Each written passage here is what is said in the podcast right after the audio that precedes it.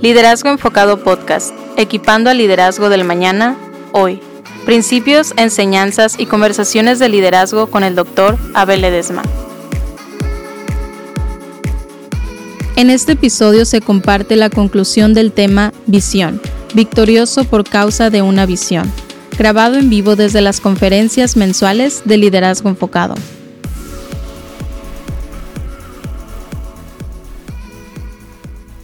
La visión te detiene, la visión te cambia, la visión ah, te cambia el rumbo, porque donde vas Dios dice, no, para allá no te quiero, yo te quiero de este lugar.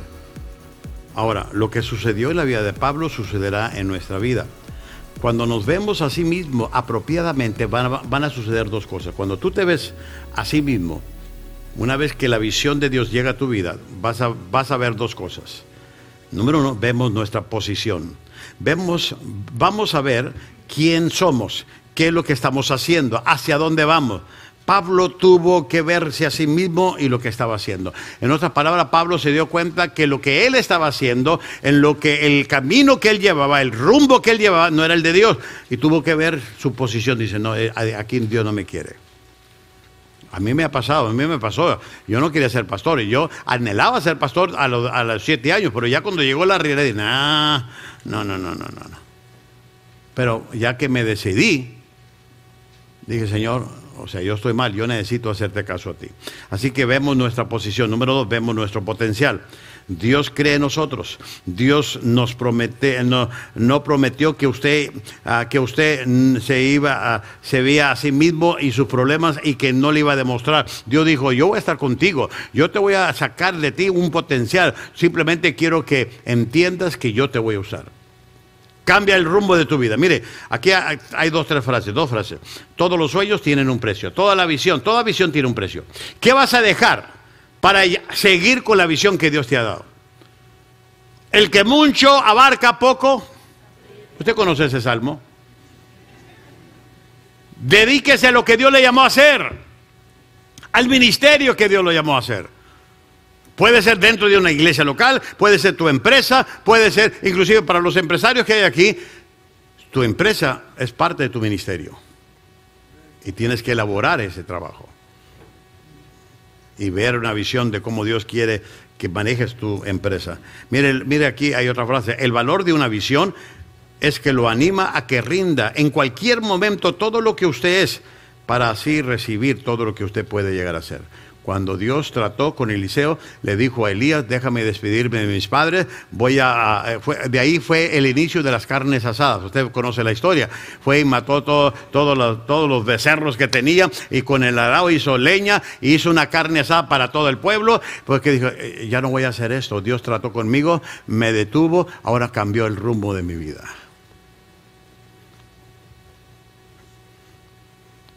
Si tú quieres llevar a cabo tu visión, tienes que decidir a qué Dios vas a servir. Y si el Dios verdadero te está dando una visión, abrázala, hazla y cambia el rumbo. O sea, le voy a decir esto, pague hoy y juegue después, o juegue hoy, pero va a pagar después. La decisión es de usted. Usted sabrá cuándo quiere pagar el precio de su visión. Número dos, la visión de Dios para Pablo lo envió. Lo envió. Cualquier visión dada por Dios no solo lo detendrá, sino que lo va a enviar, lo va a enviar. Mire lo que dice aquí el versículo 18. Usted puede leer todo el capítulo después. Dice, ahora ponte en pie y escúcheme.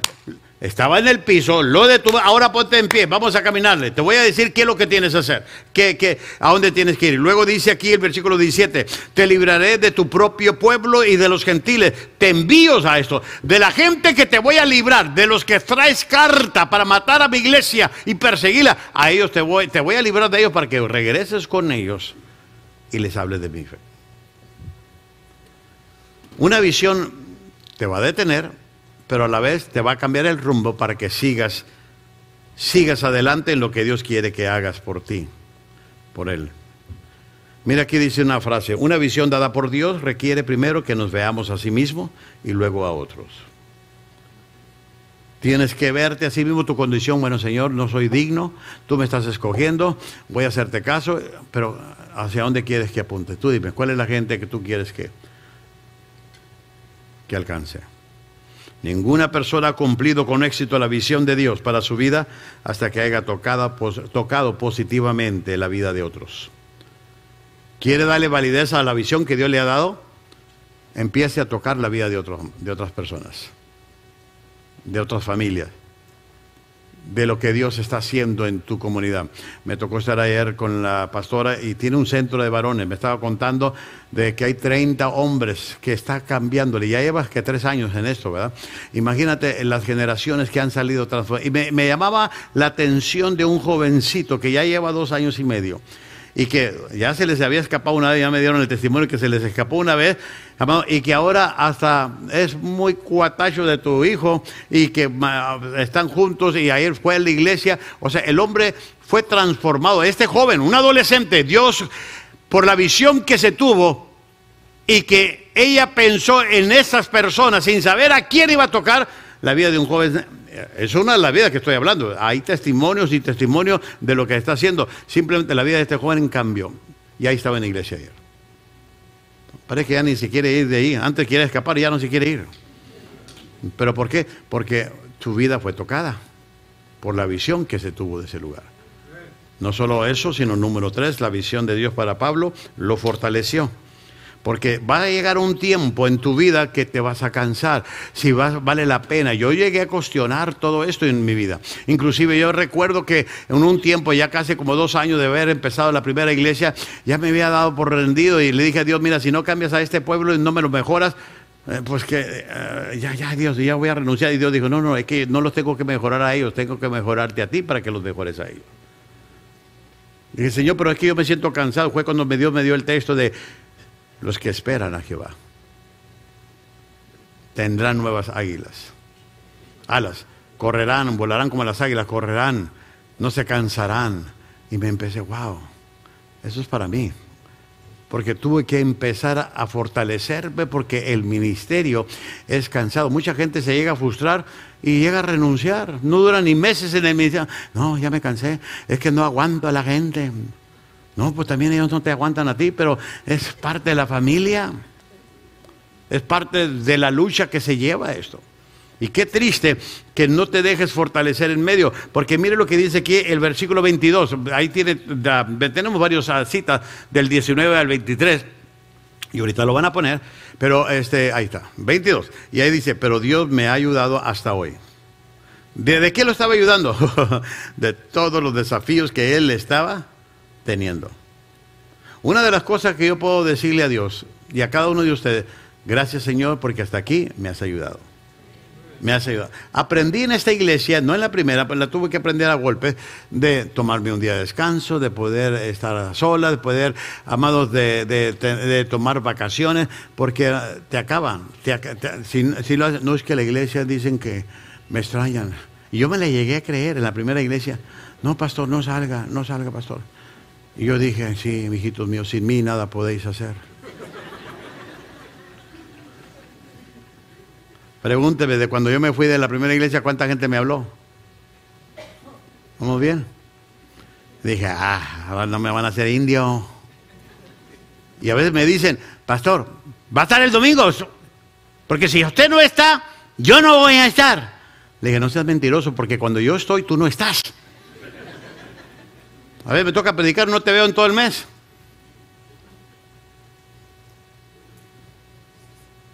Estamos buenos. Chico malo, chico malo. El ser fortalecido en una visión es increíble porque es una confirmación de parte de Dios que sigas adelante, que Él no ha cambiado el plan que tiene para tu vida. Tú lo podrás cambiar, tú podrás renunciar, tú podrás huirle. Pero dice Dios, ¿cuándo te di permiso que te fueras? Yo te llamé a hacer esto. Yo te llamé. Y esto sucede, recibimos una visitación de parte de Dios, pero eso después, pero después seguimos nuestra visión por Dios, porque somos fortalecidos. Mire, aquí puse una frase, cualquier problema es un problema cuando no hay un propósito. Ningún problema es, un, es problema cuando hay un propósito. Si le encuentras el propósito a tu visión, te vas a cansar, pero te vas a seguir fortaleciendo. Número cuatro, la visión de Dios para Pablo lo estiró, lo mejoró, le dio el valor de enfrentarse a situaciones que tal vez Pablo no se hubiera enfrentado en otras ocasiones. Se enfrentó con el mismo rey, con, con, gente religiosa, empezó aquí a debatir con ellos. Amado, ¿qué, te quiero decir? Mire, mire, mire, mire el primer debate, el versículo 25. Dice, dice, le dice, él contesta, no estoy loco. ¿Por qué? Porque en el versículo 24 dice, el mucho estudio te ha hecho perder la cabeza. Dice, no, no, yo no estoy loco. Empezó a abrazar y a creer y a tener convicción en lo que Dios estaba haciendo y cómo Dios estaba usándolo. Amado, ¿qué quiero decir con todo esto? Amado, Pablo dijo, yo ya no soy el mismo. Yo ya sé por qué ahora estoy en esto y, da testimonio, a, Pablo da testimonio en su defensa, amado, a los religiosos, al rey Agripa que estaba ahí, y simplemente lo estiró y lo llevó a otro nivel. Ahora, voy a darte rápidamente la diferencia, amado, entre la persona que es un visionario y un soñador. Por ejemplo, el soñador es una persona que habla mucho y hace poco. Se la pasa hablando que va a ser, que va a ser, que va a ser y nunca hace. El visionario es una persona que habla poco, pero hace mucho. ¿Cuál de los dos eres? ¿Uno que sueña o uno que tiene una visión? El soñador es una persona que ve la visión, simplemente la ve, la tiene ahí, qué bonito, hasta la tiene escrita y tiene un cuadro ahí en su oficina, pero el visionario es una persona que no solo ve la visión, sino que es capturada por esa visión lo que respira, lo que come, lo que vive, lo que habla es sobre esa visión. Y luego el, soñador ve la visión y tan solo la desea. Ay, ay, me gustaría que mi negocio creciera. Ay, me gustaría un ministerio que esté creciendo. Sí, te gustaría, pues sí, a todos nos gusta. A mí me gustaría que me lloviera un millón de dólares. Mínimo, nomás para empezar. Mm. Pero el visionario ve la visión y se estira. Lo bueno y lo fuera de lo común cuesta. Tienes que estirarte. ¿Qué dice ese refrán? Si las cosas fueran fáciles, cualquiera. A mí me han dicho, pastor, ¿cómo lo critican a ustedes? Pues sí, es que mientras estés haciendo algo te van a criticar. Pero la pregunta que le, ¿y a ti no te critica? No, a mí no, es que no estás haciendo nada, mijo. Y ya, le digo, ahora te voy a criticar yo por no hacer nada. Usted nunca descubrirá lo que Dios puede hacer hasta que intente hacer lo posible. Hasta que intente hacer lo posible. Lo que la visión de Dios hizo en Pablo, lo convenció. Porque dice aquí, el versículo 19, así que Rey Agripa, no fui desobediente a, a la visión celestial. Mire, yo voy a decirles algo que es muy importante. Ahí tiene una frase. Las personas más felices en el mundo son aquellas que han entregado algo fuera de sí mismo, algo más grande de ellos mismos, que les hace olvidar de, hace olvidarse de ellos mismos y así puedan darse a sí mismos a esa visión. ¿Sabe por qué no nos entregamos? ¿Y por qué la visión no se convierte? Porque requiere algo de ti. ¿A qué estás renunciando? ¿A qué estás, qué estás dejando por lograr esta visión? Tú tienes que estar convencido. Bueno, si Dios quiere, no, ¿tú qué crees? Si Dios te da una visión, ¿tú, tú ya lo pones en tela de juicio. Cuando a veces hablamos que si Dios quiere, si Dios quiere darnos esa iglesia, no, no, no, Dios te la quiere dar. ¿Tú crees que, vamos a suponer, que hay un pastor que quiera comprar una iglesia? Si Dios quiere, no lo va a dar. Imagínate, no ponte a pensar que Dios te diga, no quiero que compres esa iglesia porque no quiero que se enoje el diablo. No, porque él sabe que si compra una iglesia, el primero que tiene que cooperar. ¿Estamos bien? ¿Quién cree que fue el primero que se inscribió para la conferencia del próximo año? Mi esposa y yo. Porque creemos en esto. Estamos convencidos de que alguien está hablando por ese celular.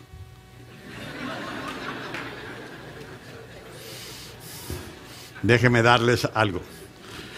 Es la visión la que nos da la victoria. Y déjeme decirle cómo. Cuando David tenía una visión, conquistó a Goliat. Cuando perdió su visión, no pudo conquistar su pasión carnal.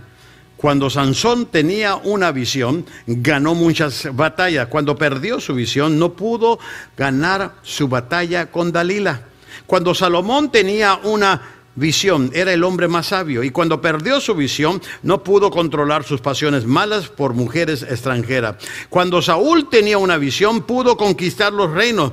Cuando perdió su visión no pudo conquistar sus propios celos. Cuando Noé tenía una visión pudo edificar una, un arca. Cuando perdió su visión no pudo controlar una botella. Cuando Elías tenía una visión pudo hacer caer fuego del cielo y cuando perdió su visión le tuvo miedo a una mujer. ¿Quiere que le siga? Hay muchos ejemplos en la Biblia de gente que ha perdido su visión, ha perdido el hilo, ha perdido el camino. Por eso les puse la visión. Victorioso por causa de una visión. lo que te va a hacer victorioso, lo que te va a llevar a otro nivel como persona, como líder, como pastor, como iglesia, como ministerio, como empresario, es la visión que le tengas ahí y el precio que estás pagando. Ahora, yo les di, eh, aquí Cinco pasos que ya, ya hablé con ustedes. Pensarlo, tomarlo, pagarlo, buscarlo y poseerlo. Pero al lado les puse algo. Ahí le va. Un paso más distingue al que, al que se reproduce del que produce. Una cosa es producir, otra cosa es reproducir. Un paso más distingue al que se reproduce del que produce. El que se reproduce después de poseerlo, porque ahí está produciendo y quieres reproducirte, entonces lo enseñas. Tomas gente contigo y mira lo que he aprendido empiezas a discipular líderes, empieza, mira, mira lo que está pasando. Y cuando la gente empiece a hablar de tu visión, ya no va a decir, la visión del pastor va a decir nuestra visión lo enseñas. Yo les he dicho, usen este material, enséñalos. Y a veces me han dicho, pastores, pero ¿por qué les dices eso? Te, lo van a piratear. Y, porque hay gente que me han dicho, pero lo puedo usar, lo voy a mejorar. Y así literalmente me lo han dicho, pues mejóralo, le dije, y si lo mejoras, me lo regresa para ver qué mejoraste, para yo usarlo también, comparte. Porque Dios me va a seguir dando material de poder poder predicar, poder enseñarle. yo les enseño para que ustedes lo usen. Yo si era ustedes, yo regresaría a ver iglesia, mi líder, venga, vamos a hablar de visión. Y si no quiere, no, yo me siento mal, pastor, pedir de ustedes. Más dígale, el pastor Ledema una vez dijo esto. Y a la segunda vez que lo enseñen, diga, se ha dicho esto. La tercera vez que ah, lo voy a enseñar, el Señor me lo dijo. Ya es de usted porque ya lleva tres veces que lo está usando. Ya lo personalizó. Así que por ese lado no me sienta mal. Déjeme darle, ya voy a terminar. Ya pasen los músicos. Voy a darles ejercicios diarios para que su visión llegue a ser una, llegue a ser verdadera. simplemente es una disciplina diaria que usted y yo tenemos que estar viendo. Número uno, examine su vida en el momento, en el momento presente. ¿Por qué digo que examine su vida? Porque tenemos la tendencia de desenfocarnos y olvidarnos a qué nos llamó el Señor. ¿A qué? A mí me han invitado a eventos de jóvenes, a, retiros de jóvenes y, no acepto, la verdad no acepto porque Dios me llamó a pastorear y trabajar con pastores. Lo puedo hacer, sí lo puedo hacer. Y recibo, inclusive esta semana me llevaron tres invitaciones. no, no puedo. No, no, no, no, no. Es que yo tengo que saber dónde, si va a contribuir a lo que yo estoy haciendo. Si no va a contribuir a lo, ¿para qué lo hago? No es que no quiera predicar en otras iglesias, sí me encanta, pero también yo tengo una iglesia donde predicar. Y Dios me llamó a trabajar con jóvenes, no, no, no le tengo paciencia a los jóvenes, a menos que sean líderes, Porque, hermano, usted sabe cómo son los murciélagos, iba a decir, son los... Son adolescentes, yo les digo murciélagos porque no son ni, ni ratones, ni, ni aves, ni ellos mismos entienden. Son difíciles y tienes que tener una gracia de Dios para trabajar con ellos. Yo no la tengo ya, ya no aguanto. Ya, ya, me pasó esa temporada. Pero tú dime, va a haber, eh, una vez Abel Flores me dijo, vente a Guadalajara, va a haber 15 mil. era un congreso de jóvenes en, ahí en el centro de convenciones de Guadalajara. Va a haber 15 mil jóvenes. No, a ver, yo voy a pasar por ahí para saludarte. No, no, que yo quiero que estés porque quiero que le hables a 4 mil líderes de jóvenes. Ah, ¿Cuánto dijiste? No me interesaron los 15 mil, me interesaron los 4 mil porque junto a todos los jóvenes líderes de México. Digo, ay, sí. Claro, ya digo, pero ya vas a estar aquí, predicar una noche. Mira, voy a predicar una noche porque voy a predicar con líderes. Pero nomás ir a, nomás no, no, no, no me interesa. Prefiero predicarle a, a mi iglesia o a 20 líderes porque estoy enfocado. Mi visión la tengo clara. Por eso te estoy diciendo, examina tu vida a cada momento. Número dos, entregue todas sus opciones pequeñas por una visión grande. O sea, hermano, si usted dice, ahí chiquito para la gloria de Dios, ahí más ahí, no, no, no, no. Hermano, si no te está desafiando, ¿por qué no vendes todo lo que tienes y mejor haces algo grande? Es lo que estoy haciendo aquí. Expóngase a sí mismo a personas con éxito. El que con ganadores se junta, a ganar se, se enseña, ¿no es cierto?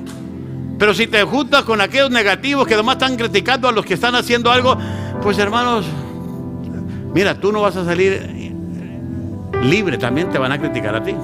Mejor exponte con gente ah, con éxito. Y luego número cuatro, exprese continuamente su creencia, hable de su visión, hable de lo que Dios está haciendo constantemente en, su vida y la visión que lleva y que usted sigue creyendo en ella. Número cinco, espere opción, oposición hacia su visión. Ah, si usted cree, no, pues es de Dios y nadie se va a poner. No, no, no, el diablo sí se va a poner. Y el diablo va a usar a gente para que se opongan a eso. Hasta la misma iglesia, inclusive cuando Nehemías recibió la, la, visión de ir a reconstruir las murallas de Jerusalén, ¿Sabe dónde venía la oposición? De adentro. De gente de adentro. Que el diablo estaba usando. Así que en una visión tú tienes que esperar oposición a lo que Dios te mandó a hacer. Número 6. Ejercite todos sus esfuerzos hacia esa visión.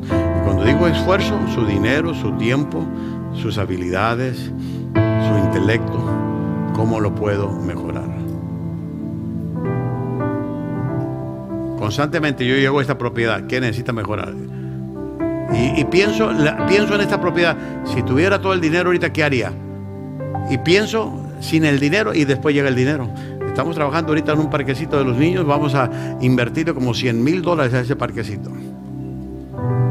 Y ya un hermano dijo, pastor, su hermano Telitú, cuenten 40 mil dólares, yo les voy a mandar 40 mil dólares. ¿Y sabe cómo puede lograr eso? Puse a su niña a jugar ahí y no le gustó. Le personalicé la visión. Y dije, cuenten conmigo, 40 mil. Y luego me llamó la atención porque iba pasando ya, yo estaba pasando por ahí y veo el parque de los niños sin cerco. Y me doy vuelta y, miro a mi nieta Emma y dice, Dios guarde la hora que me la roben de ahí, porque alguien me va a responder. Lo personalicé, ahí estaba mi nieta. Y dije, y fui a la oficina a ver, José, ¿qué estamos haciendo aquí? Necesitamos un cerco. Necesitamos proteger a nuestros niños. Ya está el cerco. Ahí la llevamos poco. Pero, amado, constantemente, por eso a veces no quieren que venga a la oficina. No, pastor, de su casa trabaje.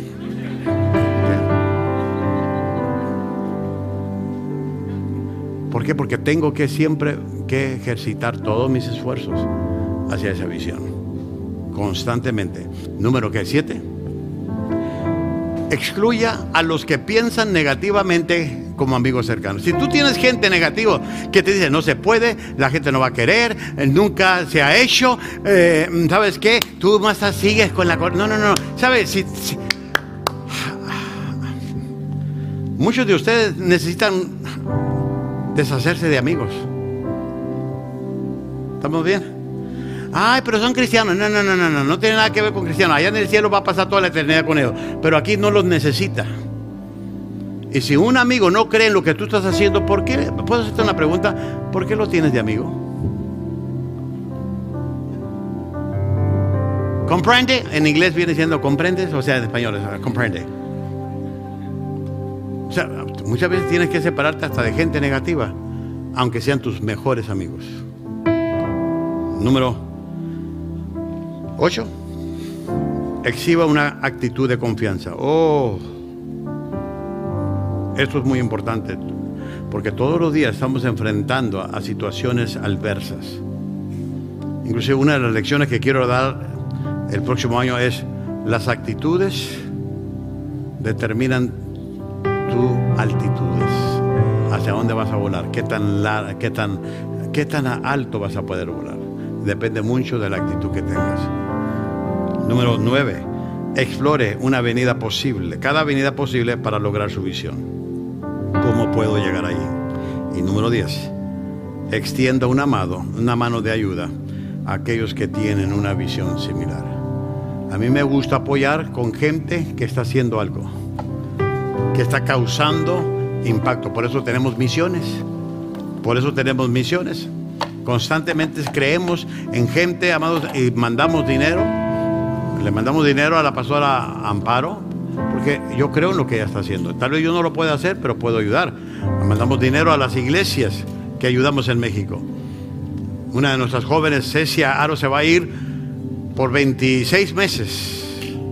Y el domingo va a estar aquí enfrente hablando de la congregación diciendo, yo me voy, voy a hacer trabajo de discipulado. Y vamos a apoyarla. Porque así como Dios nos ha bendecido, hay que ser de bendición para alguien más. Y lo tenemos que hacer. ¿Aprendió algo este día? ¿Me siguen amando? Que la gracia de Dios sea con cada uno de ustedes. La próxima semana, el doctor Abel Edesma compartirá sobre la necesidad de tener un buen apoyo en forma de asistente. No te lo pierdas. Suscríbete y comparte a Liderazgo Enfocado Podcast. Y de igual manera, te animamos a suscribirte a nuestro canal de YouTube. Y por último, visita liderazgoenfocado.com para obtener más información sobre el Dr. Abel Edesma. Gracias por escuchar el podcast de Liderazgo Enfocado, equipando al liderazgo del mañana, hoy.